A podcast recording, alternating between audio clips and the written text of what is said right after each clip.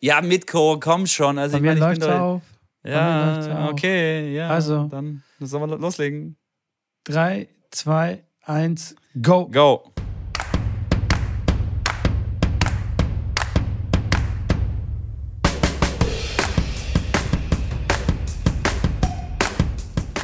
Hallo und herzlich willkommen zu einer neuen, brandneuen Ausgabe von Tennisplauschen. Herzliches Willkommen an alle Zuhörer und auch vor allem Zuhörerinnen und, was sagt man da noch? Da gibt es ja noch so ein drittes und Zuhörer äh, divers. Genau, sowas.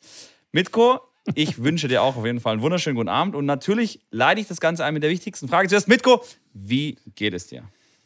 Einen wunderschönen Abend, Schrambini. Mir geht es ähm, wieder besser.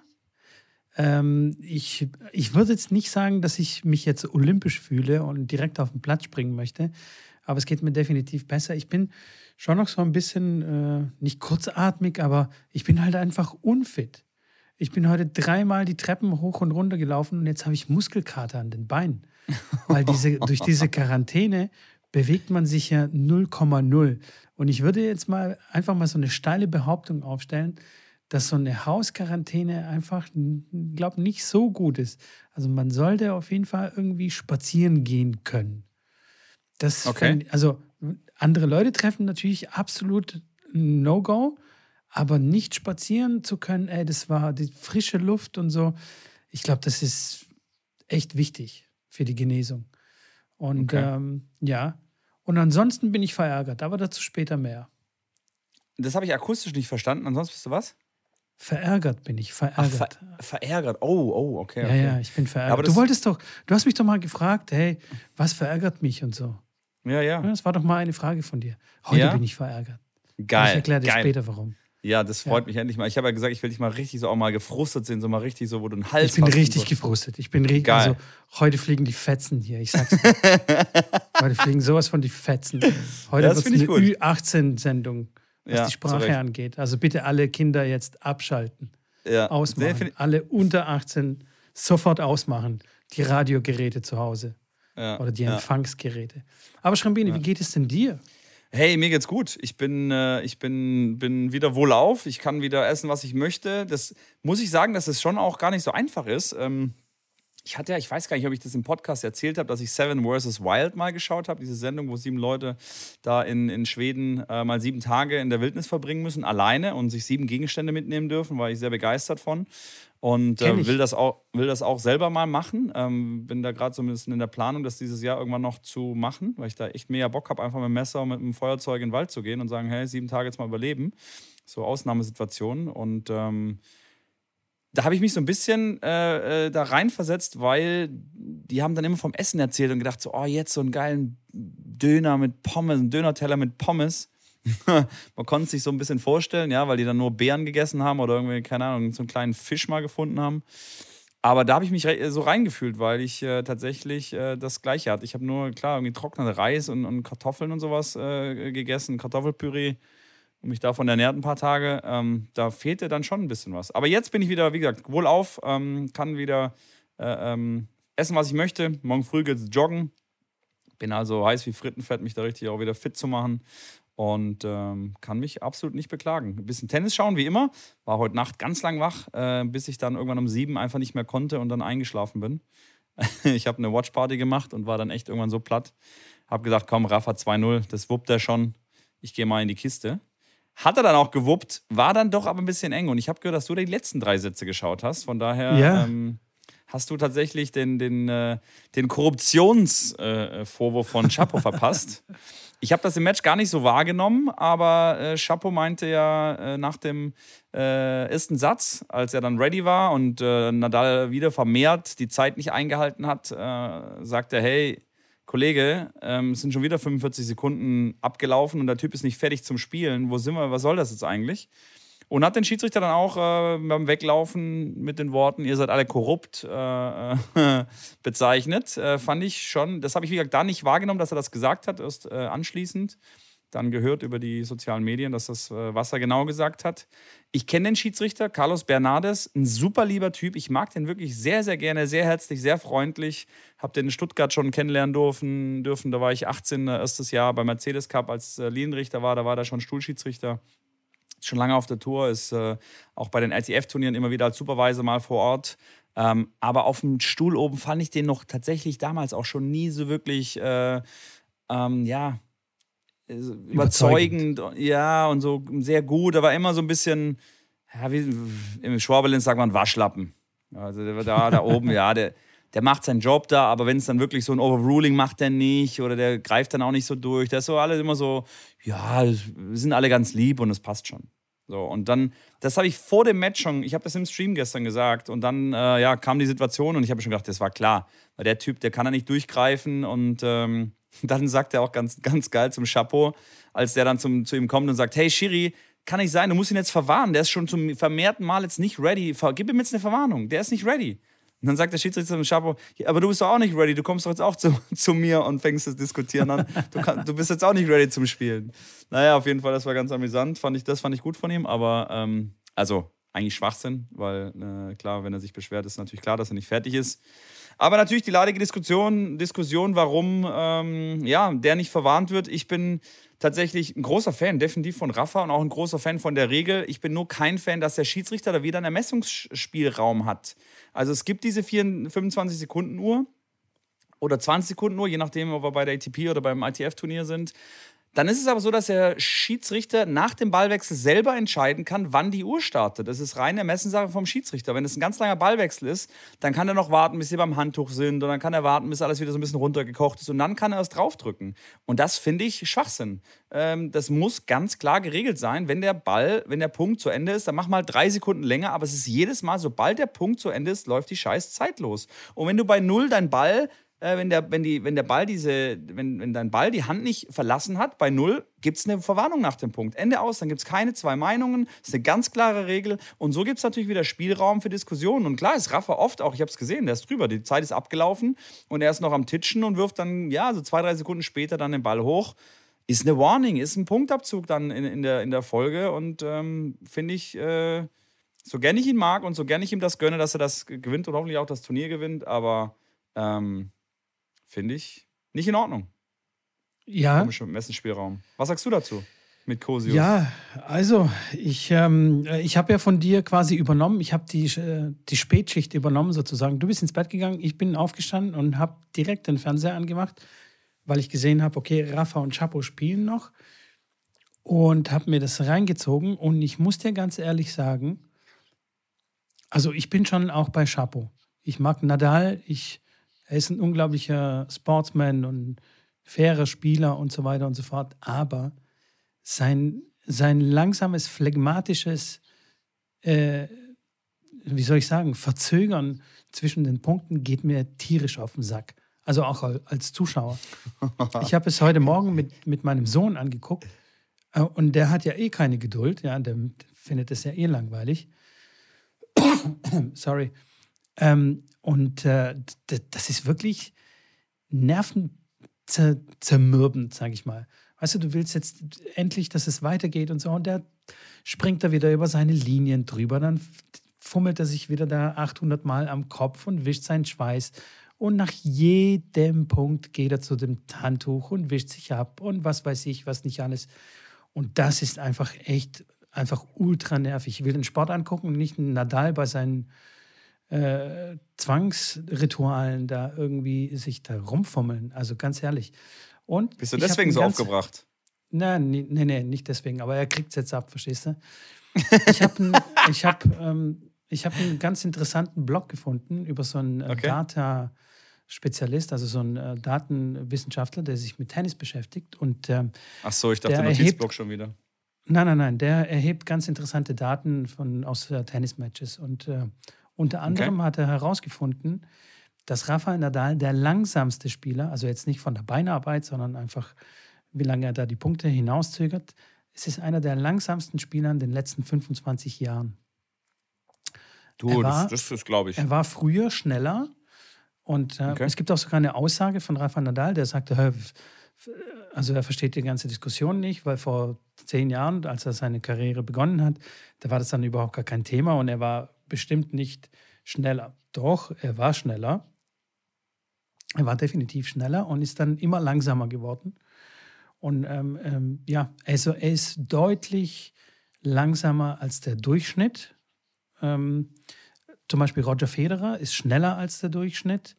Äh, Novak Djokovic war auch oder ist langsamer immer noch als der Durchschnitt, aber er ist schneller geworden. Ne? 2013 wurden die, ähm, die Schiedsrichter ermutigt von der ATP ähm, und von der ITF quasi ähm, diese, dieses Zeitlimit äh, auch durch Sanktionen quasi durchzusetzen. Und da gibt es einen signifikanten Sprung nach oben. Also da ist das Spiel insgesamt schneller geworden. Weil du musst dir vorstellen, also es ist ja nicht nur, dass es die Zuschauer nervt oder dass es auch den Gegner nervt, ja, weil, weil der Typ einfach 50 Sekunden braucht, bis er aufschlägt, sondern das sind Werbegelder, das sind nachfolgende Sendungen und so weiter und so fort, was da alles so dranhängt, weißt du? Also die kriegen Druck auch von ganz anderen Stellen sozusagen. Ja. Ähm, und deswegen äh, gab es auch äh, diese Regeländerung mit dieser Uhr und so weiter, dass da strenger, strenger geschaut wird. Und ja, plus weil er jetzt Rafael Nadal heißt, also wenn wir jetzt quasi die Parallele ziehen zu Djokovic, der nicht einreisen durfte ne, und kein, äh, sag ich mal, Bonus hatte, Novak-Bonus, darf jetzt auch Rafa keinen Rafa-Bonus haben bei solchen Geschichten. Und er hat ähm, nach dem vierten Satz, nachdem er ihn verloren hat, also Chapeau hat dann aufgeholt, hat dann wirklich besser gespielt. Rafa war so, ja, äh, er war angeschlagen auf jeden Fall. Man hat es ihm dann angesehen, so am Anfang des dritten Satzes. Und dann äh, hat er immer schlechter gespielt und immer so körperlich nicht so präsent wie sonst. Und dann hat er sich eine Auszeit genommen, ist, glaube ich, auf Toilette gegangen oder was auch immer. Und ähm, die hat auch länger gedauert, also als, als erlaubt. Und da hat Chapovalov sich wieder beschwert und wieder ist nichts passiert. Ja. Weißt du? Ja. Also, das Aber die ist, Frage halt, das ist ja ist halt generell- schon echt nervig. Das ist ja Dann die hat er Frage generell. Deshalb, oh, sorry. Äh, dann hat er sich noch eine, eine, eine Verletzungspause genommen. Klar, da hat er auch das Recht dazu und er war auch verletzt, hat irgendwie eine Medizin bekommen. Also er hatte entweder irgendwas am Magen oder irgendwie eine, eine Zerrung am Bauch, aber es sah eher so nach irgendwie nach einer Magengeschichte, also verstimmte Magen oder keine Ahnung.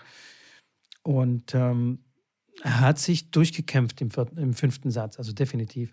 Aber bleiben wir mal ganz kurz bei diesem Zeitding. Ähm, wenn, Mit, äh, hat noch nicht fertig.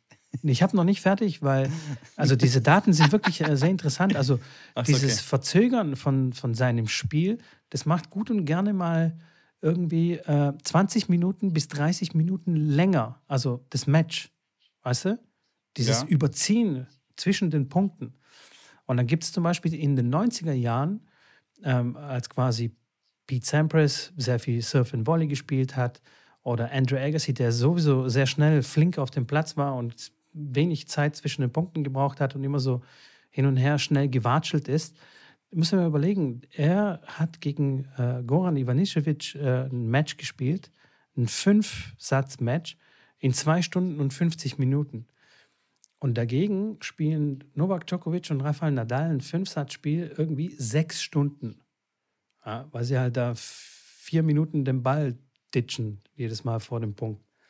Natürlich sind auch die Ballwechsel Ja. länger geworden. Ja, wollte ich gerade sagen, klar, das kannst du nicht alles so ganz klar nur, nur da drauf zielen, aber ich weiß, worauf 100%, ja. worauf, 100 worauf, Prozent. worauf Also das Spiel äh, ist auch rausgeht. langsamer geworden. Ja? Also früher war das Spiel viel schneller. Surf and Volley oder schnellen Winner oder, wir, oder auch schnellen Fehler oder was auch immer. Ähm, ja, aber wenn wir schon dabei sind, zu überlegen, wie wir das Spiel quasi interessanter und attraktiver für, keine Ahnung, für, für Jugendliche oder für den Zuschauer oder auch für die Fernsehsender, da müssen wir uns dann auch über solche Dinge Gedanken machen. Aber ist ja meine das Rede, ist ja genau das, was ich sage, dass es halt eine klare Das sind, Regel wir sind ja gibt. nicht beim Cricket, hey. das, das sind, dauert irgendwie fünf Tage das Spiel. So wie das eine Wimbledon-Match. Ja, Mitko, Mitko völlig außer sich, Leute. Ich, äh, ich kriege ihn noch gar nicht mehr eingefangen. Und das Verrückte daran ist, es ist noch nicht das, was ihn eigentlich aufregt und auf die Palme bringt. Aber Genau. dazu, dazu, dazu kommen wir gleich. Ähm, wir gehen mal weiter Richtung äh, Australian Open äh, ähm, und gehen mal ein bisschen Match, äh, weg von dem Match. Äh, Zverev raus. Äh, hast du das mitbe mitbekommen? Zverev habe ich mitbekommen, habe ich mir nicht angeguckt. Ich habe mir nur Zusammenfassung angeguckt.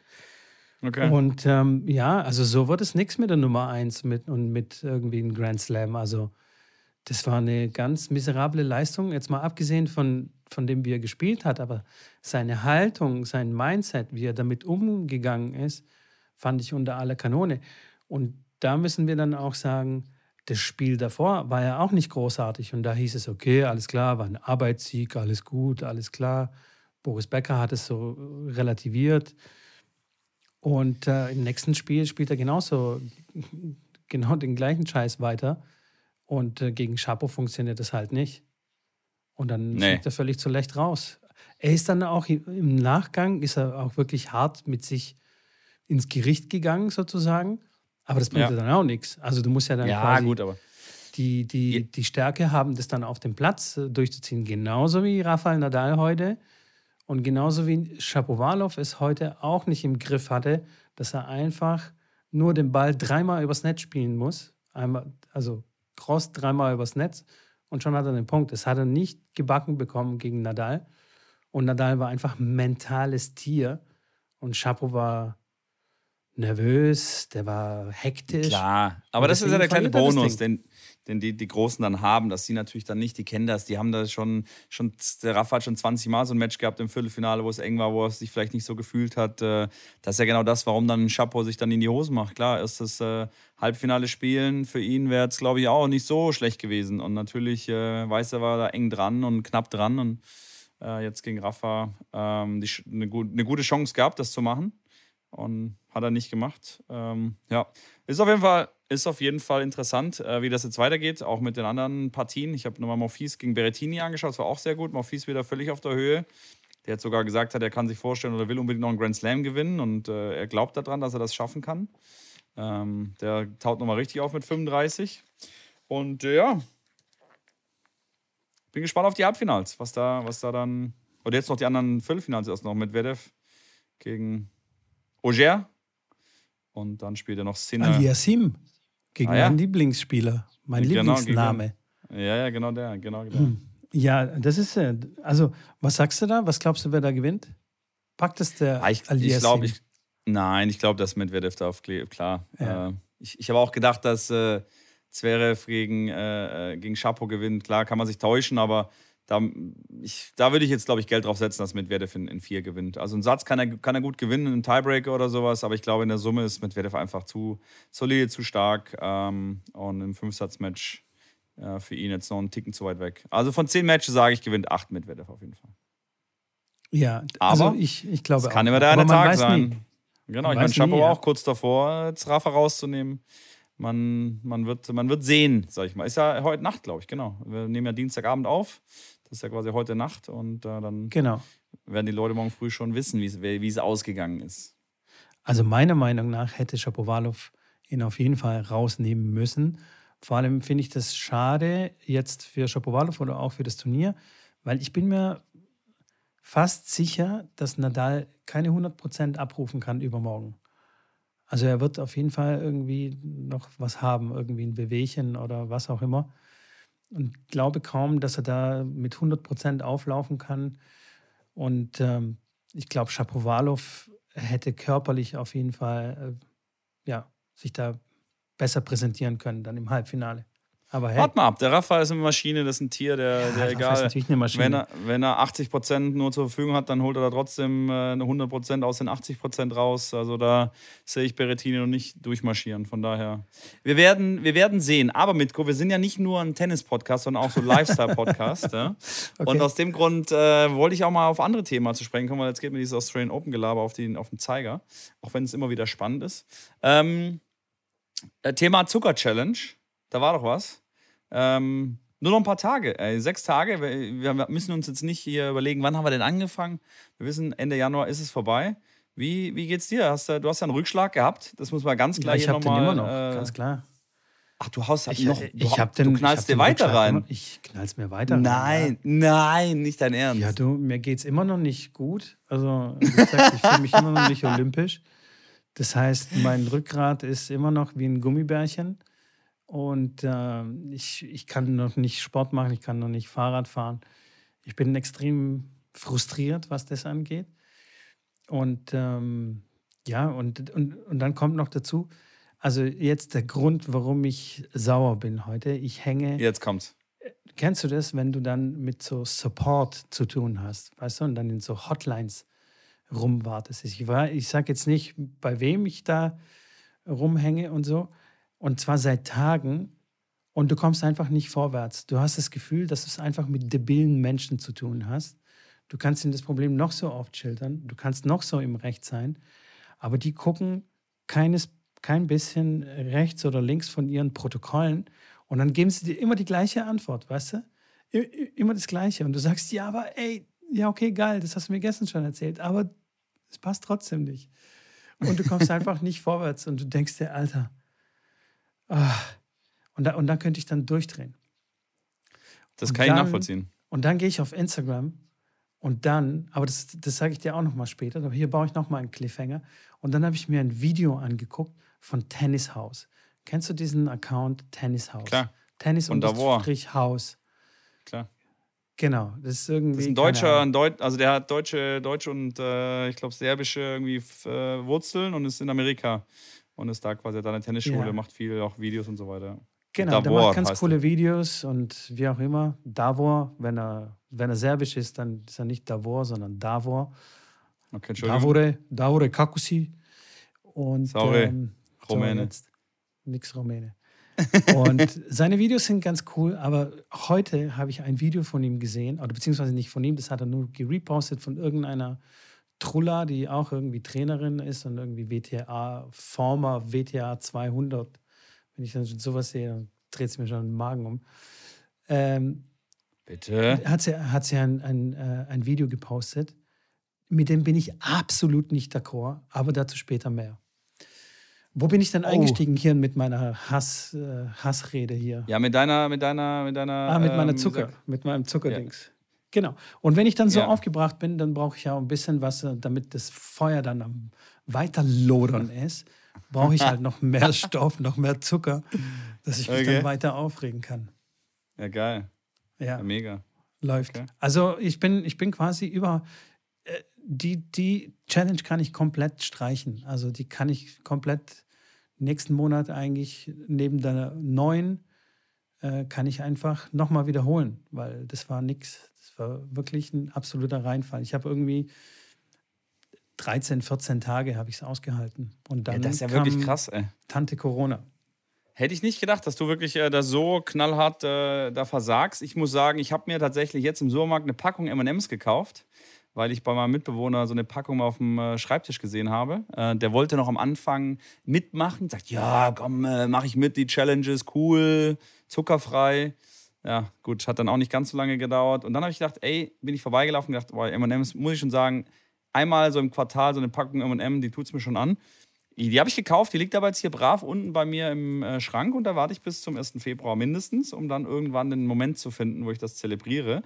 Aber mir geht es soweit, wie gesagt, soweit gut. Ähm, ich mache hier fleißig Smoothies und äh, suche irgendwelche anderen, ein bisschen Honig mal ab und zu, wenn ich mal so ein was Kleines ah, in Anführungszeichen. Was? Honig? Moment, Moment, Moment, Moment. Ja. Ist Honig Hon nicht. Ist, Ho ist kein, äh, Honig strotzt also ja. vor Zucker. Was geht denn ab? Wir haben gesagt, kein künstlich zugesetzter Zucker. Das war ganz klar definiert. ja, what the fuck? Aber Zucker ist doch. Also Honig, hello? Also ja, komm, an dieser. Stelle, also komm, wir fragen die Community. bitte Bezug nehmen. Ist Honig Zucker?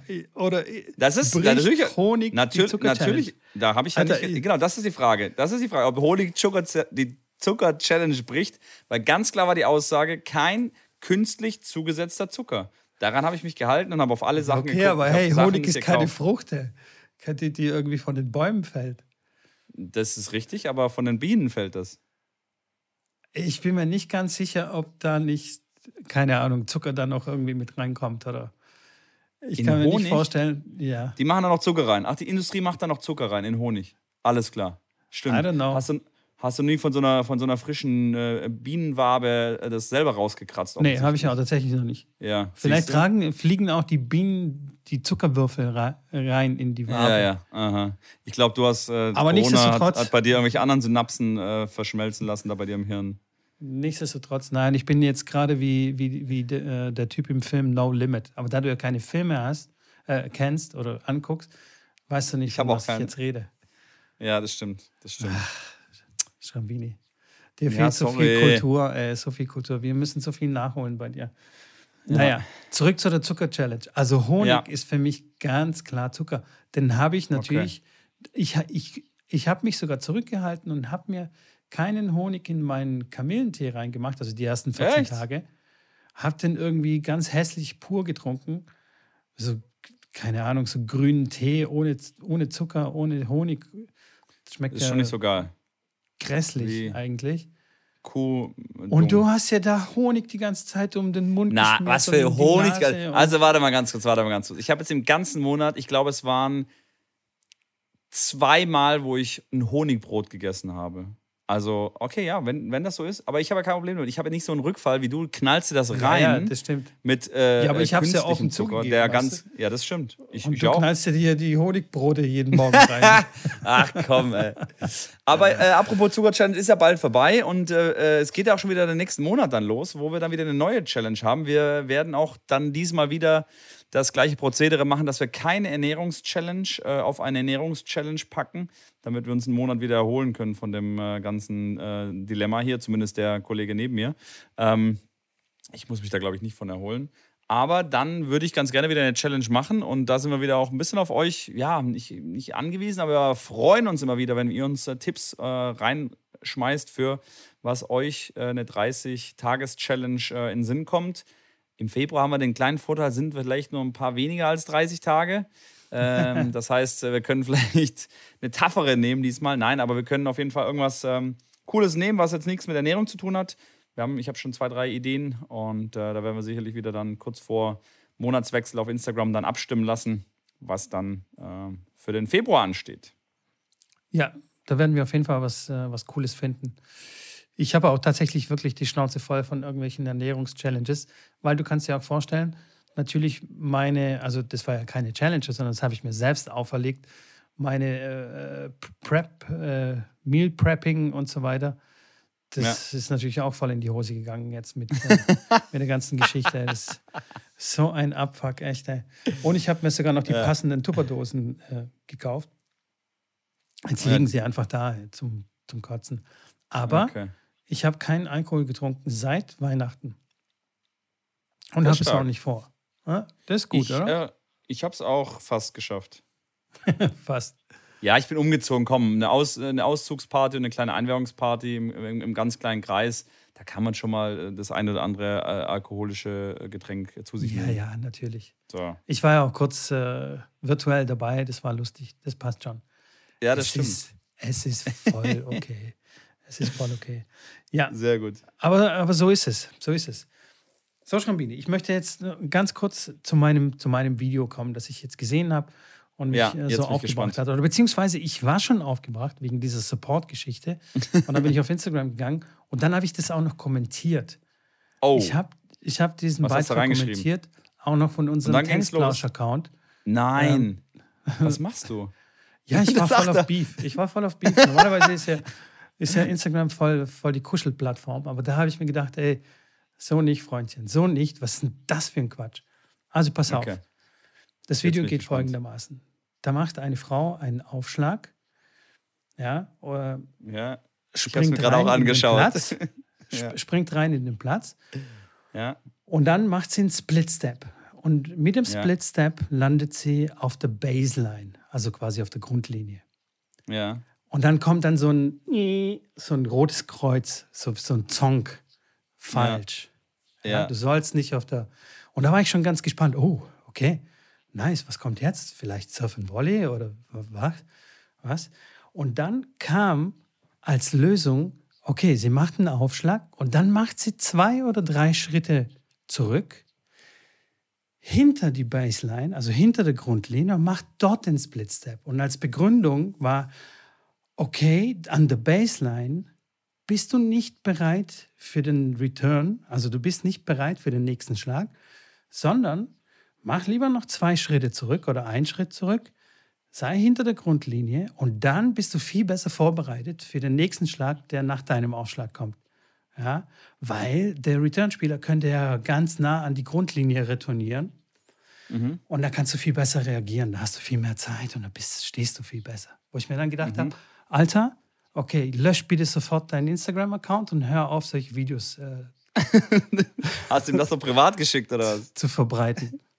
Ja, auf Serbisch habe ich es ihm geschrieben. Ich, ich, ich habe ich hab jetzt gerade den äh, Kommentar von dir, lese ich jetzt hier gerade. Und ich finde den Kommentar jetzt nicht so auf Beef. Also, Ja, nicht. äh, du, du, hast ja nur, du hast ja nur ganz klar gesagt, hier, äh, Leute, was, was ist da los äh, nach, dem, nach dem ersten Aufschlag? Äh, sollen wir da jetzt hinter die Grundlinie gehen? Äh, äh, was soll das denn? So. Ja, aber also jetzt mal, ich, ich habe ja, jetzt- ich hab ja jetzt noch keine Wertung abgegeben, ne? Das ist so richtig. Nein, natürlich. Also ich, ich halte das für einen völligen Quatsch. Aber was denkst du? Ja, jetzt kann ich dir natürlich schwer in den Rücken fallen äh, und sagen, das ist genau so, so macht man das. Von daher unterstütze ich das jetzt mal und wir reden dann nach, des, äh, nach dem Podcast nochmal drüber. Nein, Spaß beiseite. Ähm, das ist ein bisschen übertrieben dargestellt und ich bin auch da definitiv mehr bei dir als bei ihr. Wenn man aufschlägt, äh, ist es ja ganz, ganz normal, dass du ähm, im besten Fall mit, deinem, mit deiner Landung in, im Feld bist. Also deine Landung sollte äh, im Feld sein. Ähm, wenn man das dann wirklich im Leistungsbereich ähm, macht, dann ist der nächste Schritt quasi sogar ein Abbremsschritt, um das nach vorne, äh, das Momentum des Körpers, das in den Platz reingeht, erstmal abzubremsen. Man sieht das ganz schön in Wimbledon. Die ersten äh, braunen Flecken auf dem Tennisplatz sind die an der Aufschlaglinie. Äh, direkt davor sieht man ja so kleine Kreise sozusagen und da ist, das ist dieser Kreis, wo nach der Landung dieser Bremsschritt passiert, ähm, um erstmal das Momentum, was nach vorne geht, wenn man nicht Surf and Volley spielt, erstmal abzubremsen. Dann anschließend natürlich schnell wieder das Recovern und einen Split-Step zu machen, das dann so weit zu treiben, dass man sagt, der muss weit hinter der Grundlinie sein, weil, wie du schon sagtest, wenn ein langer Ball an die Grundlinie kommt, dann wird es schwierig. Ist richtig, ja, hilft dann in dem Fall. Aber Leute, wie oft kommt ein Return direkt vor die Grundlinie? Also, ähm, Ganz genau so sieht's aus. Und das ist, äh, das ist mein, mein, mein, mein Plädoyer auch jedes Mal, wenn es darum geht. Äh, wir reden ja bei einem Aufschlag jetzt nicht von einem defensiven Schlag. Natürlich, wenn wir beim zweiten Aufschlag reden, okay, da muss man natürlich schauen, okay, das ist eher ein bisschen reinkicken und dann ist es gut, wenn man vielleicht ein bisschen hinter der Grundlinie eine Position das mal findet. Beim Frauentennis ja nochmal was anderes, da ist ja der Aufschlag jetzt nicht so eine Waffe wie im Herrentennis. Ähm, aber das geht in die gleiche Richtung, ähm, was ich persönlich sehr dramatisch finde im Tennis, äh, egal im Jugendtennis, im Leistungstennis, auch im, im wirklich im Hobbybereich wenn man einen sehr guten Ball gespielt hat, und ich sehe das wirklich von der besten, von Nummer 1 in Deutschland bei U13 bis hoch zu äh, Nummer 600 in der Welt, bis äh, in irgendeinem breiten Hobbysport, wirklich in jeder Spielklasse. Und ich frage mich jedes Mal, warum machen die Leute das nicht? Warum gibt es keine Trainer, die, die, die darauf wirklich achten und da den, den auf den Füßen stehen? Und zwar geht es darum, wenn man einen guten Ball gespielt hat und man sieht wirklich, der Gegner ist in Bedrängnis, dann muss ich auf alles vorbereitet sein, was schlecht ist. Der Gegner kommt da hin und er kommt da in Bedrängnis hin. Also sei darauf vorbereitet, dass irgendwas Schlechtes kommt, was Kurzes kommt, was äh, ähm, äh, ein, ein Rahmenball, irgendwie vielleicht ein hoher Ball, wo ich reinlaufen kann, vielleicht einen Volley dann äh, wegpflücken kann oder einen Topspin-Volley spielen kann aber ich bin nicht drauf, also ich muss nicht darauf vorbereitet sein, dass der aus dem Laufen einen mega geilen Ball spielt, der hinten an der Grundlinie einschlägt. Auf diesen Ball muss ich nicht vorbereitet sein. Wenn er den spielt, dann spielt er den, lass es einen von zehnmal sein. Okay, dann heißt es aber nicht, dass ich den Punkt verloren habe. Dann bin ich stark in Bedrängnis, bin vielleicht ein bisschen dann überrascht auf, über den Ball, gehe dann einen Schritt zurück und spiele dann irgendwie wieder zurück ins Feld und wir, wir spielen die Rallye wieder von vorne aus. Aber was ich absolut, wo ich einen riesen Anfall kriege, ist, geile Vorhand gespielt, Gegner muss hinrennen, muss zum Slice greifen oder kommt irgendwie gerade noch so hin, spielt den Ball irgendwie zwischen T-Feld und Netz. Und der Spieler, der den sehr guten Ball gespielt hat, ist überrascht darüber, dass der Ball so schlecht ist, stolpert dahin und versemmelt den Angriffsball, weil er halt einfach nicht ready war für den Ball. Und das geht so ein bisschen in die gleiche Richtung, glaube ich, ähm, genau, wie ja. du gerade angesprochen hast beim Aufschlag, dass man nach dem Aufschlag erstmal, wenn es ein guter Aufschlag ist, erstmal tendenziell eher davon ausgeht, dass was Neutrales oder vielleicht Schlechtes zurückkommt und nicht davon ausgeht, dass was unfassbar Gutes zurückkommt. Ähm, weil, wenn, wenn, wenn, wenn ich einen Spieler sehe, der auf diesen unfassbar guten Ball eine schlechte Antwort hat, ist das für mich akzeptabel, wenn er wirklich dann die acht oder neun von zehn Mal, wenn der Return dann nicht so gut ist, da schon früh dran ist, den Ball früh nehmen kann, vielleicht direkt angreifen kann damit ähm, und in, in der Folge dessen einfach deutlich viel mehr Punkte macht. Und ähm, das ist mein großes Plädoyer. Äh, Tipp des Tages, äh, Tipp des, nee, sorry, ganz kurz, stopp. Tipp des Jahres für 2020. Das schreibt euch das hinter die Ohren, wenn ihr, und das ist das einzige Problem, wo ich sehe, ähm, dass es immer wieder schwierig ist, ist diese Wahrnehmung. Und das kann man auch schulen, zu sehen, wann ist mein Ball gut. Weil natürlich musst du sehen, dass dein Ball gut ist. Und du musst deinem Ball Vertrauen schenken und sagen, okay, der ist gut und das zu sehen. Klar, jetzt, ich würde von mir behaupten, ich sehe das unfassbar gut, wie gut mein Ball ist und wie sehr der Gegner in Bedrängnis ist. Aber natürlich, klar, über die langjährige Erfahrung und Trainer und so weiter habe ich natürlich ein sehr gutes und geschultes Auge dafür. Aber man kann das trainieren und man muss das auch trainieren, diese Wahrnehmung zu sehen, welcher Ball ist gut, kann mein Gegner nur noch mit dem Slice da hinkommen oder kommt er sehr stark in Bedrängnis dahin? Und dann bin ich wie ein, ich stehe der Grundlinie, wie äh, mir schäumt es schon am Maul, dass ich sage, ha geil, jetzt kommt irgendeine, irgendeine, irgendeine Graupe kommt jetzt da. Und dann gehe ich da ran, nehme den Ball im Aufstieg, schiebe ihn in die nächste Ecke und gewinne einfach acht von zehn Punkten damit. Und äh, das ist wirklich, wenn ich das in einem Kind sehe oder der dann rein auf den Topspin-Volley spielt, ähm, in so einer Situation, dann sage ich und frage den, wer, wessen Trainer das ist, weil ich davon wirklich sehr, sehr, sehr viel halte. Genau, genau darum geht es mir. Genau darum geht es mir. Und jetzt speziell zu dieser Situation, wenn du einen Aufschlag hast und du servierst einen ersten Aufschlag und bist nicht die komplette Krampe, ja, dann bist du eigentlich im Vorteil. Wenn du eine Krampe bist, spielst du wahrscheinlich aber auch gegen eine andere Krampe. Ja. Also von daher brauchst du dir auch keine Sorgen zu machen, dass er mega Nick Kyrgios Return macht an die Grundlinie. Also von daher, wenn man guten Aufschlag serviert, dann einen Schritt nach vorn. Ich würde sogar vor die, vor die äh, Grundlinie dann gehen, weil dann erwarte ich genau diesen Ball, den du gesagt hast. Der kommt vielleicht gar nicht richtig ran. Und dann kommt so ein kurzer Ball hingespuckt irgendwie an die T-Linie und der darf mich nicht überraschen. Da muss ich schnell sein. Da muss ich den früh nehmen und dann noch mehr in Bedrängnis zu setzen, indem ich einfach den Ball früher spiele. Ich muss ihn dann gar nicht mehr so hart spielen, sondern ich bin dran, ich spiele ihn sofort in, in die andere Ecke und dann ist der Punkt so gut wie gewonnen. Wenn er dann nochmal zurückkommt, dann bin ich schon vorne am Netz und schiebe dann noch den Volley da noch mit rein. Aber was will ich da hinter der Grundlinie? Bereit sein, dass er mir an, an die Grundlinie retourniert. Also ein ganz, so ganz einen Schwachsinn habe ich noch nie gehört. Ja, ein, einen ganz richtigen Punkt, den du da auch noch an, ange, angebracht hast. Ähm, immer aufpassen mit solchen Videos und das finde ich auch ähm, ja, ein bisschen schade oder schwierig, ähm, dass man da die richtigen Adressengruppen für so ein Video findet. Ich habe auch überlegt, ob ich jetzt in dem Jahr so ein bisschen ein paar mehr Videos mache, so ein paar mehr genau von diesen Tipps, wo ich der Meinung bin, dass ich glaube, dass das die Welt wissen sollte, Tipps zu machen, dass man das dann auch macht und das an alle Adressaten irgendwo passend macht. Ich glaube, für den Leistungssport und für den wirklichen Profisport, okay, da natürlich mit der Qualität, vor allem im Frauentennis, da ist die Returnqualität sehr, sehr hoch. Da kann man über sowas diskutieren. Deswegen habe ich gesagt, okay, ich muss da vorsichtig sein. Es geht dann immer so, in welchem Bereich reden wir. Aber wir reden ja hier wirklich jetzt auch im Podcast den Zuhörern und äh, 99 Prozent aller Tennisspieler auf der Welt haben nichts mit dem Leistungs- und Profisport zu tun, sondern spielen das super gerne. Mal ein paar ein bisschen ambitionierter, ein paar ein bisschen weniger ambitioniert. Aber dass da wirklich ein Return einschlägt, der vor der Grundlinie ist, also ich meine, Leute, ähm, überlegt mal ganz kurz selbst, wann ihr mal einen Aufschlag gemacht habt, wo der äh, wirklich bei euch an der Grundlinie einschlägt. Ähm, kommt vor, klar, keine Frage. Ähm, hängt auch da wieder von eurem Aufschlag ab, aber in, in Summe ist es einfach, wie du schon sagst, äh, ein Schlag, der ja so zu vernachlässigen ist, dass die Wichtigkeit dieses kurzen Balls auf jeden Fall im Vordergrund stehen muss.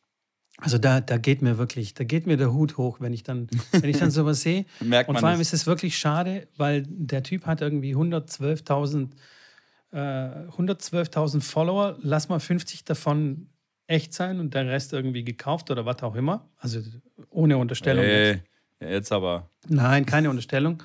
Also er hat sich da seine Community aufgebaut und was auch immer und so. Aber dann so ein Krampenvideo einfach hochzuladen, äh, und ich habe mir, ich habe mir dann noch ein paar andere Videos dann angeschaut, weil ich mir gedacht habe, okay, guckt er da nicht nach der Qualität und manchmal äh, postet er auch selbst Videos und so. Und ein paar Videos sind mir dann schon noch auch ein bisschen, ja, wie soll ich sagen, aufgestoßen. Äh, also manchmal verlieren sich die Leute auch in Details, weißt du?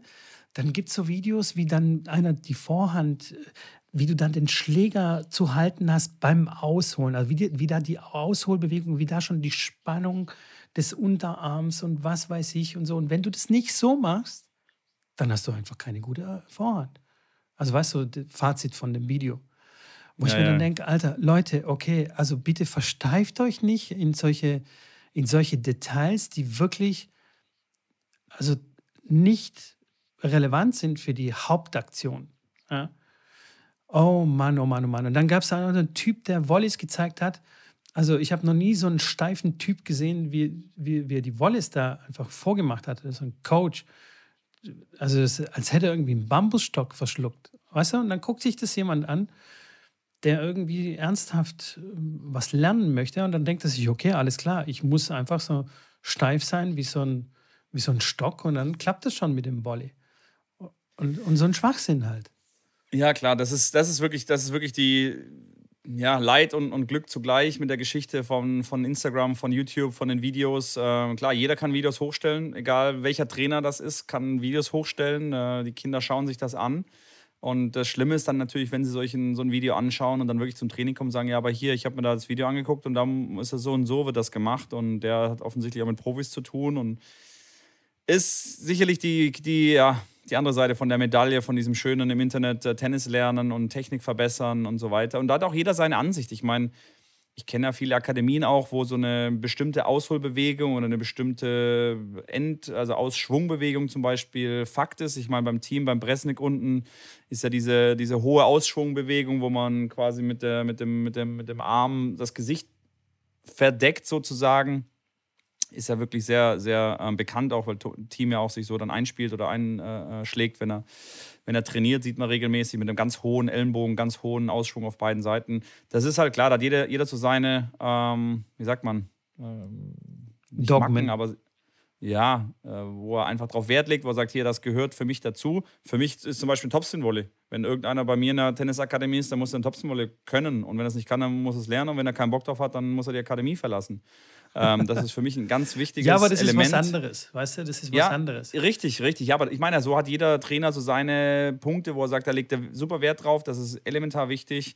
Und das sind ja auch, klar, ich meine, guck dir einen Ernest Gulbis an. Also Du würdest, wenn du den als Kind siehst, wirst du sagen, ey, der Trainer, was macht der mit dem Idioten da? Der macht so ein, der wie so ein Adler läuft er auf dem Platz, hat so eine Vorhand, die so mega komisch beschissen aussieht. Der kann doch nicht Tennis, das kann doch nie was werden. Ja gut, der hat ein paar Millionen verdient mit dem Tennis, äh, haben wir beide nicht gemacht und wir werden wahrscheinlich auch nie einen Schüler ähm, ausbilden, der das schafft. Ähm, weiß nicht, wäre schön, wenn es so kommt, aber äh, ist, ist in den seltensten Fällen der Fall wo wir auch, wo, du, wenn, wo wir beide am Platz stehen und sagen, sorry, der Trainer, der hat gar keinen Plan, was macht denn der für einen Schrott? Im Endeffekt, wobei klar, ich, im Endeffekt. Wobei ich mir da gar nicht sicher bin, ob, ob das irgendwie ein Verdienst vom Trainer ist, diese Vorhand, oder ob Gulbis sie sich einfach irgendwie so angewöhnt hat und der Trainer einfach nichts dagegen gemacht hat. Weil ich kann mir kaum, also ich kann mir keinen Trainer vorstellen, so der Prep. gesagt hat, so, hey, komm, flieg hier wie ein Adler und dann ist alles geil. Ja, aber Höckstedt zum Beispiel ist ja auch so ein Verfechter von dieser Ernest Gulbis Technik. Also Höckstedt sagt, sagt ja auch was, hat mit Sharapova ganz lange zusammengearbeitet, ich glaube vier, fünf Jahre, ähm, ist jetzt für den deutschen Nachwuchs auch zuständig. Er ist ein ganz klarer Verfechter von dieser Early Prep, ähm, also frühe Vorbereitung äh, wo es ganz klar darum geht, den gestreckten Arm schnell nach hinten zu kriegen und äh, so ein bisschen in die Richtung Gulbis. Ich will das jetzt gar nicht zu detailliert äh, quasi. Da bin ich auch ein ähm, Verfechter von da machen. Early aber, Prep. aber da wirklich auch, ja, Early Prep ist immer gut. Bin ich auch ein Verfechter von. Klar, frühe Vorbereitung, ja, aber er ist wirklich so, dass er, der Arm gestreckt ist hinten und dass es da früh, früh in diese Richtung geht. Und ähm, da hat halt ja jeder Trainer so seinen Ansatz und der ist ja, klar, der hat schon mit sehr vielen Profis gearbeitet. Ähm, ist halt so, wie schon gesagt, jeder zu seinen sein, sein Ansatz und ähm, viele, viele Wege führen nach Rom.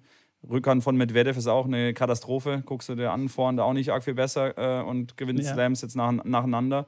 Ähm, ja, ja, das stimmt. Aber da, also eigenartiges Spiel, bin ich, bin ich vollkommen d'accord. Also wenn jemand irgendwie ein, eigenartig spielt, weil genau das, genau das bestätigt meine Aussage. Verstehst du? Weil die haben ja, nicht bei so einem Trainer gespielt, der seine Dogmen irgendwie hat und der, der dann sagt, okay, wenn du deine Hand nicht hier wie geführt, wie in einer Maschine oder wie in einer Schiene machst, sondern äh, es einfach machst, wie du Bock hast, dann, dann finde ich das gut. Aber, Aber das finde ich genau die Trainer finde ich, find ich, find ich kacke, die dann so, okay, du musst es auf meine Art und Weise machen, ansonsten Tschüssikowski. Und das Aber mit deinem Wolle ist wieder was anderes. Ja, ja. Weil das ist einfach ein Aber Schlag, die, den die im Repertoire Darf haben ich? müssen. nee. Jetzt kommt ähm, was, ich, was ich sagen wollte, ist, dass ich das mega interessant fände, mal mit so einem Trainer zu sprechen. Also mit wirklich mal einem Jugendtrainer zu sprechen von, ähm, von Medvedev und ihn zu fragen und zu sagen, hey, äh, wie lief das ab? Also, dass man so wirklich von, von so einem, der jetzt wirklich ein Weltstar ist im Tennis und das auch werden wird, das zu wissen, hey, mit dem wirklich mich mal zu unterhalten. Ich mega, mega interessant und mega Bock, so ein Trainer, der, wo er sechs war, wo er acht war, wo er zehn war, wo er zwölf war, wo er 14 war. was haben die jeweils, worauf haben die Wert gelegt? Weil klar, die Frage, hey, was ist mit der Rückhand oder was mit der Vorhand, das ist ganz komisch. Habt, war da so, dass ihr ihn einfach habt machen lassen oder auf was habt ihr Wert gelegt? Weil was ganz klar ist, und das ist, äh, sagen alle sehr guten Trainer, dass die, und das hast du ja auch gesagt, du bist ja auch ein sehr, sehr guter Trainer, was die Hauptaktion angeht, ist ja das, was zählt. Also die letzten, sag ich mal, 20, 30 Zentimeter vorm Treffpunkt, das Treffen vorm Körper und die 20, 30 Zentimeter nach dem Treffpunkt, das ist ja die sogenannte Hauptaktion im Tennis. Und das ist das, was bei allen wirklich, und das sieht man auch bei den Profis, egal wie die ausholen, ob eine Julia Görges über dem Kopf ausholt, wo auch jeder wahrscheinlich sagen würde, okay, das ist eine Ausholbewegung, ah, wird beim Return schwierig und wenn es schneller wird, auf schnellen Belegen wird es schwierig. Ähm, die hat auch ihr, ihr, ihr, ihre Millionen verdient. Aber die Hauptaktion ist bei den Spielern äh, überall die gleiche. Und das ist, ähm, ich glaube, häufig ver verkünsteln sich, wie du schon sagst, Trainer bei, bei, ja, bei Hilfsaktionen und, und legt da unglaublich viel Wert drauf. Und am Ende tut es jetzt nicht so viel, so viel mehr, sondern bringt den Spieler eher so ein bisschen durcheinander und bringt den Spieler so ein bisschen aus dem Konzept, weil er dann sehr, sehr viel drüber nachdenkt. Und ich kenne auch wirklich viele Spieler, die kommen dann an und sagen dann, Yannick, ähm, wenn ich jetzt aushole, steht mein Schläger jetzt so da hinten und dann macht er eine Bewegung so vielleicht fünf Grad anders, wenn er bei der Ausholbewegung ja. ist und sagt dann, oder steht er jetzt, steht er jetzt ganz gerade zum Zaun nach hinten oder so leicht äh, angewinkelt? Guck ich den an, die Frage habe ich auch schon also, gestellt bekommen. Da habe ich gesagt, ist mir scheißegal, was du da hinten machst. so Treff den Ball nicht, vor dem Körper. Doch, habe ich gesagt. Äh, so habe ich es jetzt nicht formuliert, aber ich habe ihm klar zu äh, erkennen gegeben, dass das äh, im Endeffekt nicht wichtig für seine Hauptaktion ist und dass wir, wenn er viele Videos anschaut, da sicherlich manche sagen, okay, das ist so und der Roger macht das so, aber ähm, dass ich da gar keinen Wert drauf lege und dass er auch da keinen Wert drauf legen sollte, weil das absolut nicht äh, relevant ist für, für den Ausgang seines Schlages. Weil der war wirklich dann so, dass er glaubt, dass er die ins Ausspielt, weil jetzt hinten beim Ausholen der Schläger um 5 ja. Äh, Grad anders gewinkelt war. Weil ja, das beeinflusst den Schlag. Und das ist schon crazy dann, ja. Aber gut, damit müssen wir leben mit dieser Social Media und YouTube. Äh, ja, Kiddies. Es gibt ja, das finde ich ja toll. Das finde ich ja toll, dass die Kinder wirklich dann auch online reingehen und sich da schlau machen und sich da äh, gucken, okay, die gucken sich das ja wirklich an. Die gucken so ein 10-Minuten-Video, wie spielt man eine perfekte Vorhand? Weil da kommt einer und sagt, hier, das ist das Video, du wirst auf jeden Fall die beste Vorhand spielen ever. Und dann sagt der Kleine, boah, geil, ich habe gerade eine Vorhandkrise, das will ich gerne angucken. Und dann klar, gucken sie sich das, gucken sie sich das durch und äh, nehmen natürlich dann, saugen das alles auf, weil häufig der Trainer auf dem Tennisplatz ja gar nicht die Zeit hat, sich so lange dann nur um das eine Kind zu kümmern. Und äh, dann kann es zu Komplikationen führen. Das stimmt, das stimmt. Aber nur ganz kurz zu dem Thema Medvedev und eigenartige Spielarten, so wie Monika Seles und Fabrice Santoron. Ich glaube, die hatten Trainer, die ähm, vielleicht unbewusst sie irgendwie äh, differenziell gecoacht haben und zwar einfach nur vorgegeben haben, was sie zu tun haben, also wohin der Ball soll. Ja. Zum Beispiel, hey, Daniel, spiel mal bitte hier Crossbälle äh, mit deiner Rückhand und spiel den Ball 100 Mal ins Feld und zwar zwischen äh, Grundlinie und T-Linie. Und dann hat er das gemacht, aber wie es aussah, war es scheißegal, aber er hat es wahrscheinlich 100 Mal geschafft oder 200 Mal oder was auch immer. Und das ist im Endeffekt, was zählt. Ja? Nicht, wie es aussieht, ja. sondern der Ball geht rein. Und zwar schnell, mit Topspin, was auch immer, mit Drall-Spin. Äh, genau. Das und stimmt. sich nicht verkünstelt, okay, du hast aber beim Ausholen, hast du nicht den Schläger in 45 Grad Winkel zur Sonne gehabt. Bitte verlasse sofort den Platz. Ja, auf jeden weißt du? Fall. Und so, so ein Käse halt. Aber gut, ey, ich kann mich da stundenlang reinsteigern. Jetzt Merkt man gar nicht. Äh, ich aber auch tatsächlich. aber, du auch, ähm, ja. Wir sind da anfällig. Wir gehen dann nochmal genau bei unserer T-Trainer-Ausbildung dann drauf ein. So sieht's aus. So sieht's ja. aus.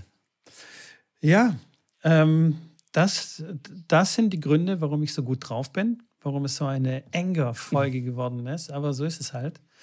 Ja, ähm. Ey, und wenn, wenn es interessiert, dieser Datentyp, der hat wirklich, wirklich sehr interessante Sachen. Ähm, Wie heißt der denn? Dem, Kenn ich den ähm, bestimmt. Einen Moment, den Namen sage ich dir gleich. Jeff Zackman. Ja. sagt er dir was? Sagt mir was, ja. Ja, Namen Jeff hast du schon mal gehört und Zackman hast du auch schon mal gehört. der hat auf jeden Fall einen ganz coolen Blog. der hat einen ganz coolen Blog und da gibt es ganz viele solche Themen, die er da ähm, der da anschneidet. Jetzt muss ich ihn nur ganz kurz finden. Und zwar heißt er The Match, nee, tennisabstract.com. Tennisabstract.com. Aber das werde ich dann auch noch in die Shownotes mit reinpacken für alle Datenverrückten. Da gibt es wirklich crazy Sachen. Richtig crazy Sachen. Ja, so viel dazu. Hey, Schrambini, ich weiß nicht, aber ich glaube, ich habe alles von meinem Zettel runter, was jetzt so die Tennis-Thematik angeht. Ja. Tipp der Woche oder Tipp des Jahres haben wir schon abgehandelt. Das Danke haben wir fix dafür, Tennishaus. Ja. Ähm, da Wort, Grüße gehen raus. da wo ge- Grüße gehen raus. Bratte, Bratte, fette Arbeit. Der spricht auch Und- Deutsch. Der spricht ja Deutsch. Ich habe mit dem schon mal Ah, gesprochen. okay. Auch Ja, Deutsch. geil. Dann können wir ihn mal hier einladen und fragen, was, was das soll. Ja. Content is King. Ähm, ich habe fünf Fragen vorbereitet. Ah, geil. An mich? Ja, die würde ich ganz Mega. schnell raushauen. Ja, hau raus. Wer verdammt ist dein Vorbild? Jetzt bitte sag nicht ich, okay? Also das ist klar, okay? Aber such dir jemand anders aus. Wer verdammt nochmal ist mein Vorbild? Hui, das ist eine gar nicht so einfache Frage. Ich glaube, der Vater ist irgendwie von jedem äh, Kind ein Vorbild, zumindest von den männlichen Kindern. Ähm, sicherlich in vielen Bereichen ein Vorbild. Ähm, ansonsten habe ich jetzt kein Vorbild, weder tennismäßig noch businessmäßig. Es gibt ein paar Leute, die ich cool finde, aber jetzt nicht einen, wo ich sage, das ist mein Vorbild, das ist der. Sag ähm, mal, wen findest du cool? Also, ist es Elon Musk? Ist es Andrew Agassi? Ist Elon Musk finde ich schon geil, aber jetzt nicht, also klar, es ist schon, wenn man sich damit ein bisschen mehr beschäftigt, klar, ich meine, Elon Musk natürlich macht so viele geile Sachen und ist der geilste Typ der Welt und hat die dicksten Eier, ja, aber wenn man sich so ein bisschen mal mit befasst, mit der Materie, ich finde den schon wirklich ähm, sehr, sehr cool, ähm, weil der zum Beispiel gesagt hat, dass er mit Tesla, ähm, als er das angefangen hat, äh, war sein Ziel nicht, dass es eine erfolgreiche Automobilmarke wird. Das war nicht sein Ziel. Äh, und dann wurde er gefragt, ja, warum denn nicht? Dann sagt er, er hat äh, Tesla ins Leben gerufen, um äh, etwas zu erschaffen und den Leuten zu zeigen, dass die Automobilität ähm, über, über Batterie auch cool sein kann. Das können coole Autos sein, die auch schnell sind, die sportlich sind, die alles andere auch haben. Und dass das nicht langweilig und wie ein, wie ein Golf-Car aussehen muss, so ein, so ein, so ein Elektroauto, sondern dass es ein, ein konkurrierendes äh, Geschoss werden kann. Und, ähm, und er ist fest davon ausgegangen, dass es, äh, ja, dass es failt, das Projekt. Aber ähm, nur weil ein Projekt failt, heißt nicht, dass man es nicht machen muss. Ähm, und das sind solche Sachen, wo, wo ich wirklich sehr, sehr spannend finde ähm, und mich da wirklich sehr einlese und, und das interessant finde, dass jemand wirklich sagt, er macht ein Projekt mit dem Wissen, dass es scheitern wird, um das gemacht zu haben, um da Erkenntnisse rauszuerlangen. Und ähm, sowas finde ich, finde ich dann beachtlich, weil ich sage, eigentlich geil. Also ähm, einen geilen Ansatz. Wenn wir schon dabei sind, hast du denn seine Autobiografie gelesen? Noch seine nicht, nein. Biografie? Nein. Kann ich wärmstens empfehlen. Die habe ich 2015 im Thailand-Urlaub gelesen. Und davor Okay. hatte ich noch nie was von, von ihm gehört. Weder über PayPal noch Tesla. Und ähm, es hat sich gelohnt. Ist echt ein sehr cooles Buch. Und bald kommt die zweite raus. Wieder von dem gleichen Autor, der, der ähm, die Steve Jobs äh, Biografie geschrieben hat, die Benjamin Franklin, äh, Leonardo da Vinci und so. Äh, cool, mega cool. Okay. Das wäre doch mal ein guter Start, mal so mit Lesen. Ja, ich, le ich sage, ich lese ja über den auch viel. Aber, aber Ja. die Autobiografie habe ich noch nicht gelesen. Okay, nice. Also, Okay. gut. Zweite Frage. Ja, bin ready. Ich mache bei dir den Kühlschrank auf. Ja. Was finde ich safe immer da drin, außer Bier? Oh, das ist eine gute Frage. Und ich weiß nicht, ob wir die Frage, glaube ich, schon mal hatten mit euch. Ich Hatten meine, entweder habe ich, entweder habe ich dich gefragt oder du mich. Also, du bist ja der Kacke. Listenmitkohl. Eigentlich hast du ja gesagt, du hast es in deinen Listen. Und jetzt wäre ich ja wirklich schwer gespannt, ob das in der. Ich, ich antworte es nochmal. Ich war mir Ähm, schon ich bei bin, mir- der ich bin mir aber sicher. sicher, Ja. ich bin mir aber sicher, dass das äh, äh, schon, schon äh, war. Dann ich ich halte es kurz. Maultaschen Oh, nice. und ja. Eier, um mir immer schnell Maultaschen mit Eier braten zu können. Ja. Äh, eine Wurst, irgendeine, jetzt gerade so eine vegane äh, äh, ähm, äh, Fleischwurst mit so Paprikastückchen und sowas, so eine, so eine Wurst. Und äh, ja, ein Bier muss auch drin sein, klar.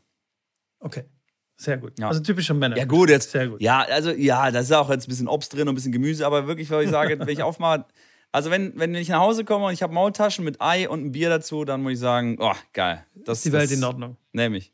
Also wenn ich in jedes Hotelzimmer reisen könnte und ich sage, ich habe da drei Sachen, die ich mitnehmen dürfte, dann wären wir wahrscheinlich das. Die drei Sachen. Nee, eigentlich sollte es in Hotels keine so Minibar geben, wo es dann so ranzige Nüsse drin gibt und so. Irgendwie ja, so du die mal wegknallst. Sondern einfach eine Packung Maultaschen und ein geiles Bier.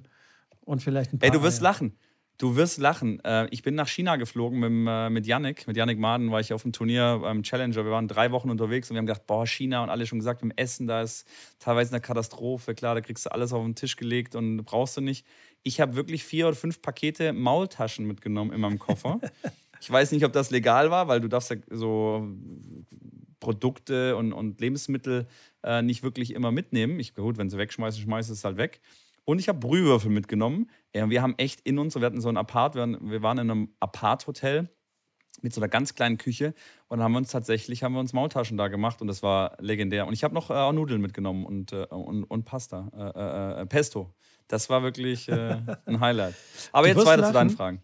Ja, ja, nur ganz kurz zu den Maultaschen. Du wirst lachen, ja. aber ich habe ja einen Kumpel, der auf Bali ein Surfcamp aufgemacht hat.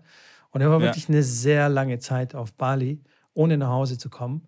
Und er ist auch ja. ein Schwab, so, so wie wir, kommt aus Stuttgart. Geil. Und ähm, irgendjemand hat ihm dann Maultaschen mitgebracht, weil das war sein größter Wunsch, mal wieder Maultaschen zu essen dort.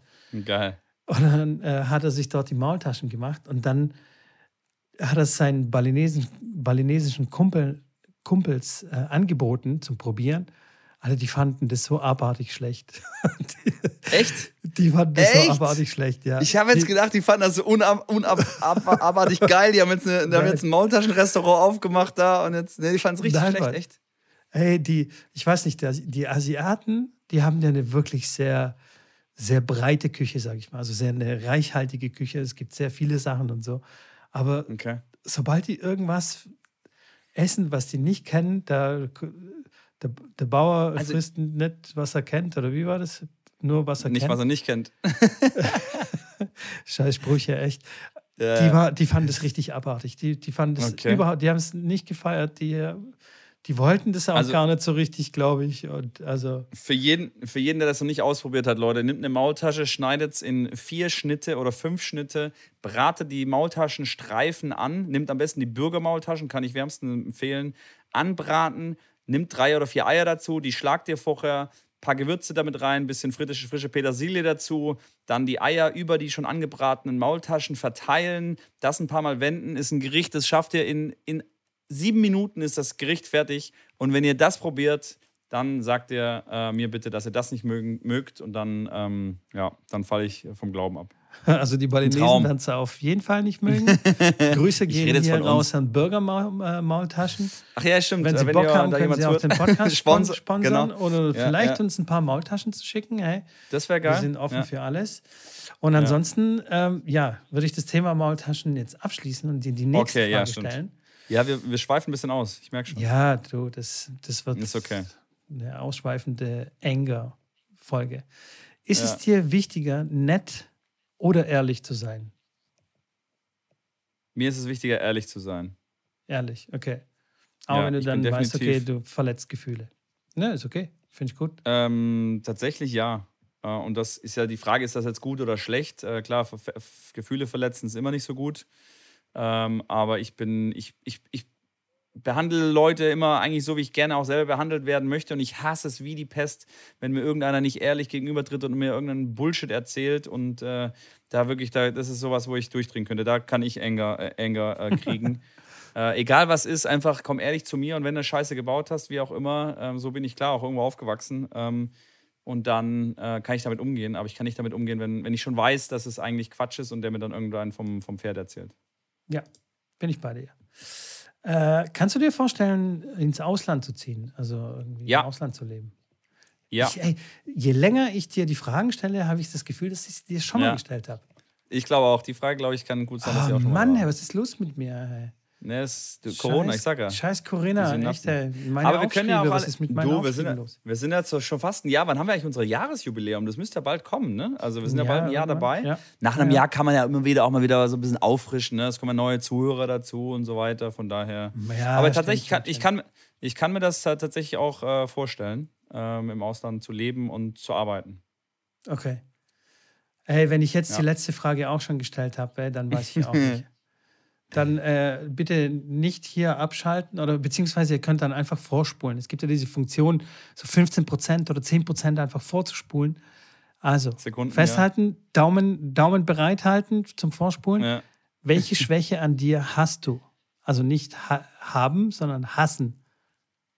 Welche Schwäche an mir hasse ich? Ja, oder hast du überhaupt Schwächen? Oder was ist los bei ja, dir? klar habe ich Schwächen. Ja, natürlich habe ich Schwächen. Äh, aber das hat mir, glaube ich, so in die Richtung so Empathie, dass ich da so ein bisschen manchmal ein bisschen struggle äh, und da mich schwer in andere Leute reinversetzen kann und da so direkt in dem Moment das äh, ja fühlen kann. Dann bist du Ja. ja schon wie Elon Musk, weil der hat ja so ein Ja. bisschen Problem mit Emotionen und der ist so äh, knapp an, an, äh, an Autismus vorbeigeschrammt. Geschrammt. Geschrammt, geschrammt, Ähm, geschrambini. Kann ich jetzt wenig zu sagen. Ich, äh, aber es ist eine schwierige Frage. Wahrscheinlich. Ich, na, wei- Mitko, ich bitte dich. Okay, ja. also manchmal mehr Empathie so, sozusagen. Ja, ich glaube, das wäre, das wäre, ja, ich glaube, dann würde ich, dann würde ich, ja, doch, doch, so Empathie äh, würde ich, glaube ich, eine Portion nehmen, wenn ich nochmal eine Chance hätte. Vom lieben Gott.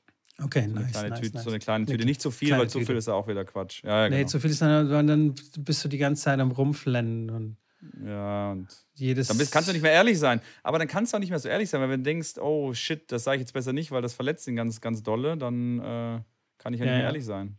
Ja. Dann lüge ich wieder Aber rum. das mit der Ehrlichkeit, man kann es ja auch immer, je nachdem, wie man es verpackt. Ja, das ist natürlich äh, äh, auch eine große Kunst von mir, das richtig schön mit Blümchen zu verpacken. Nicht. Nicht. Ja. nee. Ja, so ist es halt. Was willst du machen? Nehme ich auch noch eine kleine Tüte. Nimmst auch noch eine kleine Tüte. vom, Äh. vom mit, Blüm, mit Ganz Blümchen schön, ganz schön verpacken. viel Tüten. Apropos Tüten, Ja. weißt du, was mir jetzt gerade einfällt? Weil wir Elon Musk. Hast schon lange nicht mehr, hast, hast schon lange nicht mehr gekifft. Nein, nein, nee, das auch, das auch. Aber ähm, da wir schon bei Elon Musk waren und ich Elon Musk auf Thailand äh, gelesen habe, äh, so. ist mir eingefallen, dass in Thailand alles in Tüten verpackt wird. Ja? Wir haben sogar Suppe am Markt gekauft, haben so am Wochenmarkt gekauft und Nein. dreimal darfst du raten, in was sie eingepackt wird? In der Tüte. Ernsthaft? ja, die, die haben so, so kleine wie Gefrierbeutel, weißt du, aber Ja. nicht so wie Qualitätsgefrierbeutel äh, wie wir haben hier so dicke, sondern so ganz dünne. Und dann kriegst du deine Suppe einfach so in ein Tütchen, dann schmeißt du so über, über den Rücken, so über die Schulter und dann läufst du mit deiner Suppe nach Hause. Aber wir Nice. haben kein Plastikproblem so auf der Welt. Nee, haben wir nicht. Nee, Nee, nee. Ist alles in Ordnung. Sagt der Mann, der sich äh, zehn äh, to gleiche Tupperboxen kauft, damit er sein abgepacktes fertig äh, Essen, was er sich einmal in der Ja, Woche Moment, da aber die verwende ich kann. ja. Die verwende ich ja wieder sehr Ich oft. weiß. Ja, ja. Pack's ja war doch nur ein kleiner. Kaum. Bis, darf, ich, dir- darf dir doch mal so einen Bauch pieksen mit meinem Zeigefinger so manchmal? Komm, mit. Komm, Das sind so wie die Leute, die dann ihre Bananen in eine Plastiktüte reinstecken im Supermarkt. Da könnte ich auch durchdrehen. Okay. Okay. Aber das ist wieder ein anderes Ja. Thema. Da rege ich mich Aber jetzt mich- wieder auf. Nee, das muss nicht. Wollte wollte ich gerade sagen. Ich, ich freue mich ja, dass wir jetzt doch einiges gelacht haben hier heute. Es war mir wieder ein inneres Blumenpflücken, weißt du ja. Sind wir schon wieder ähm, durch, oder was? Ist ist schon ich wieder glaube, ich, irgendwie äh, eine Stunde vorbei? Ja. Hey, die Stunde ist aber sowas von vorbei. Ja, wir müssen, wir müssen äh, öfters aufnehmen, habe ich das Gefühl. Okay, okay. aber okay. ähm, Kann man auch die wir Community fragen. Da, da ist, Ja. da, jetzt, jetzt, jetzt liegt aber der Ball bei, bei Burger. Burger-Maultaschen. Ja, Nur die können Absolut. das ermöglichen, dass wir mehrmals in der Woche aufnehmen. ja. Also, ey, wenn, also wir können alle bitte Community eine soll E-Mail schreiben. an- genau. Einfach alle eine E-Mail. Spamt mal das Bürger-Postfach äh, info at bürger-maultaschen.de und schreibt mal alle rein, hey, das ist ein Tennis-Podcast und ihr müsst den sponsoren, äh, dann, äh, dann nehmen die auch mehr auf und die erwähnen euch immer fleißig. Du, das, Ja. kann auch eine, das kann eine Marketingmasche, glaube ich, sein. Ich glaube, es Ja, kann sein, ja, dass die immer auf uns zukommen. Also und ich kann, ich kann, ich, ich, ich, ich, ich weiß auch hier, äh, ähm, dass da auch äh, Tennisleute da auch involviert sind. Äh, und äh, ich, die wollten zwar kein Turnier von mir sponsern, ich habe tatsächlich auch schon mal angefragt, weil, ich, weil, ich, gedacht habe, ey, wenn die, wenn, die, wenn die kein Geld geben, sollen sie einfach so ein Jahresabo äh, mir jeden, jeden Monat einfach so drei, vier, fünf Pakete zuschicken. Das ist ja wie Bargeld quasi. Ja. Aber wollten ist, sie nicht. das ist wie nicht. Gold. Das sind wie Goldbarren. Essbare so Goldbarren. Also noch mehr kleine, Werbung geht nicht. Ja. Noch mehr Werbung geht nicht. Ein Fun Fact, ein Fun Fact von Bürger zum Abschluss, Leute, bevor wir hier die äh, Sendung schließen. Es gab dann irgendwann, es gab am Anfang nur die normalen Bürgermaultaschen. Dann gab es ja vegetarisch, dann gab es mit Rinder, Rinderfleisch, ne, weiß ich nicht, aber mit irgendeinem anderen Fleisch und Schrimps drin und alles drin. Dann gab es diese kleinen Suppenmaultaschen. Ja? ja. Da waren dann so 20 Stück drin. Ja? Ich habe mir die natürlich auch gekauft, komm, probier's mal aus. Und habe dann gelesen, was da drauf stand. Und dann stand da exakt genau das gleiche drauf wie bei der Packung mit sechs Maultaschen. Nämlich, bitte nehmen Sie einen Topf, machen Sie pro Maultasche 250 Gramm Wasser in den Topf mit einem, glaube ich, halben Brühwürfel pro Maultasche. Bringen Sie das Wasser zum Erhitzen, machen Sie die Maultaschen rein, lassen Sie es acht Minuten kochen äh, und äh, dann verzehrfertig. So, was habe ich gemacht? Dann habe ich ausgerechnet, dass ich jetzt für diese 20 kleinen Maultäschchen ähm, 5 Liter Wasser bräuchte und, äh, oder es war irgendwie noch eine ganze, es waren noch mehr Liter Wasser und ich brauchte irgendwie, keine Ahnung, 16 Brühwürfel oder sowas, ne? Also irgendeine Zahl, die völlig, völlig utopisch ist. Und dann habe ich den hingeschrieben und gesagt, Leute, ähm, ich glaube, da ist bei eurem Druck da was schiefgegangen, weil das ist genau das gleiche wie für sechs Maultaschen konzipiert, aber da sind halt leider irgendwie 25 oder 30 Stück drin. Und ich bin Student und ich habe weder einen großen Topf, wo irgendwie 10 Liter Wasser reinpassen, noch habe ich irgendwie 26 Brühwürfel da, um in die Suppe reinzumachen. Ob sie mir weiter weiterhelfen könnten. Und dann haben sie natürlich geschrieben, ja, der Fehler ist schon aufgefallen, die, der Druck wird schon umgeändert. Und äh, ich habe dann tatsächlich aus Spaß dann irgendwie drei Wochen später nochmal in den Supermarkt geguckt und dann waren immer noch diese Packungen mit der falschen Beschriftung drin. Ähm, und irgendwann war das dann, äh, wurde es dann geändert. Also aber sie haben dir keine, keine neue Packung nee, geschickt. Gar nichts, nix, gar nichts. Ich war auch ein bisschen enttäuscht. Also ich habe echt Shame gedacht, so als Dankeschön Burger, irgendwie so ein, so ein, klein, so ein kleines, hey, nett, äh, vielen Dank. Und selbst wenn die, selbst wenn es noch nicht, äh, noch niemandem aufgefallen wäre, dann hätten sie mir auch gesagt, ja, ja, wissen wir schon, wissen, ist schon weitergeleitet und äh, bei der nächsten Produktion ist es dann wieder richtig und so. Aber naja, Bürger, jetzt habt ihr die Chance, wieder gut zu machen. Ich wünsche euch auf jeden Fall äh, nicht nur den Bürgermitarbeitern und Bürger, Mitarbeiterinnen und äh, Mitarbeitern divers, sondern auch allen anderen hier einen wunderschönen restlichen Mittwoch, eine restliche Restwoche. Es war wirklich ein Traum. Ich habe mir heute richtig äh, viel, äh, hat es mir Spaß gemacht. Auch wenn du gesagt hast, du warst schlecht drauf, Mitko, wirklich großartige Performance. Heute muss ich auch wieder ein großes Logo geben. Und ja, lass es raus. Und dann würde ich sagen, äh, sehen wir uns alle spätestens äh, in der Woche wieder und äh, Du hast das letzte Wort. Ja, äh, das letzte Wort. Weißt du, was mir jetzt aufgefallen ist, äh, als du hier äh, so schön gegendert hast? Wir haben komplett das Frauen Australian Open Draw irgendwie außen vor gelassen. Ich ja. würde sagen, in der nächsten Folge werden wir aber ausführlichst über die Damenrunde quasi dann mal quatschen, weil da gab es ja auch ein paar Überraschungen. und es steht eine, eine Dame im Viertelfinal die ich noch nie gehört habe, aus Estonien. Du, du, I don't know. Du Ach, du kennst, du kennst auch gar niemanden mit Ich kenne aber, kenn aber wirklich auch niemanden in, in, im Damen. Aber nächstes, äh, nächste, Sendung, nächste Sendung ist ja das Turnier ja schon wieder vorbei. Da reden wir dann Ja, aber da reden wir trotzdem darüber. Da, wir, ja, wir müssen ja hier äh, Chancengleichheit. Ja? Die, also die wenn wir schon gendern, im Viertelfinale 2 und 0. Ähm, gut. Im Viertelfinale. Wen meinst du? Meinst du Kaya Kanepi oder was? Genau. Geil. Ja, Kaya Kanepi ist auch schon ein bisschen älter. Äh, die hat äh, schon ein paar äh, Slams gespielt, die 36 mittlerweile. Ähm, aber hat es jetzt noch nie aber hey. Durchbruch geschafft. Ja, stark. Du, die ist stark. nie aufgefallen. Die ist nie ja, aufgefallen. Zu Recht auch. Ich meine, klar, alles so unter 70 in der Welt äh, äh, bist jetzt nicht so der, der absolute Kenner. Ich meine, ich, ich habe die schon gesehen auf, auf so ITF-Turnieren. Da war die zwischenzeitlich mal unterwegs, von daher. Ja. Ist ja okay, ich, ich kann es ja nachvollziehen. Mitko, genau. Äh, wir in diesem Sinne und ähm, vergesst nicht, uns zu abonnieren. Hinterlasst uns irgendwie genau. ein Like. Äh, wenn ihr Bock like. habt, tippt ein paar Like, tippt ein paar Zeilen als äh, Rezension. Gebt uns fünf Sterne auf iTunes Rezension. oder wo auch immer. Sechs Sterne. Ähm, folgt uns auf Instagram. Auf kauft Instagram. unseren Merch, den wir noch gar nicht haben. Den ähm, doppelt kaufen. Weil mehr fällt mir nicht ein. Und ansonsten bleibt ja. sauber, guckt schön Australian Open, spielt weiterhin Tennis, bleibt gesund und wir hören uns nächste Woche. Macht's gut. Auf jeden Fall. Bis dann. Ciao. Ciao.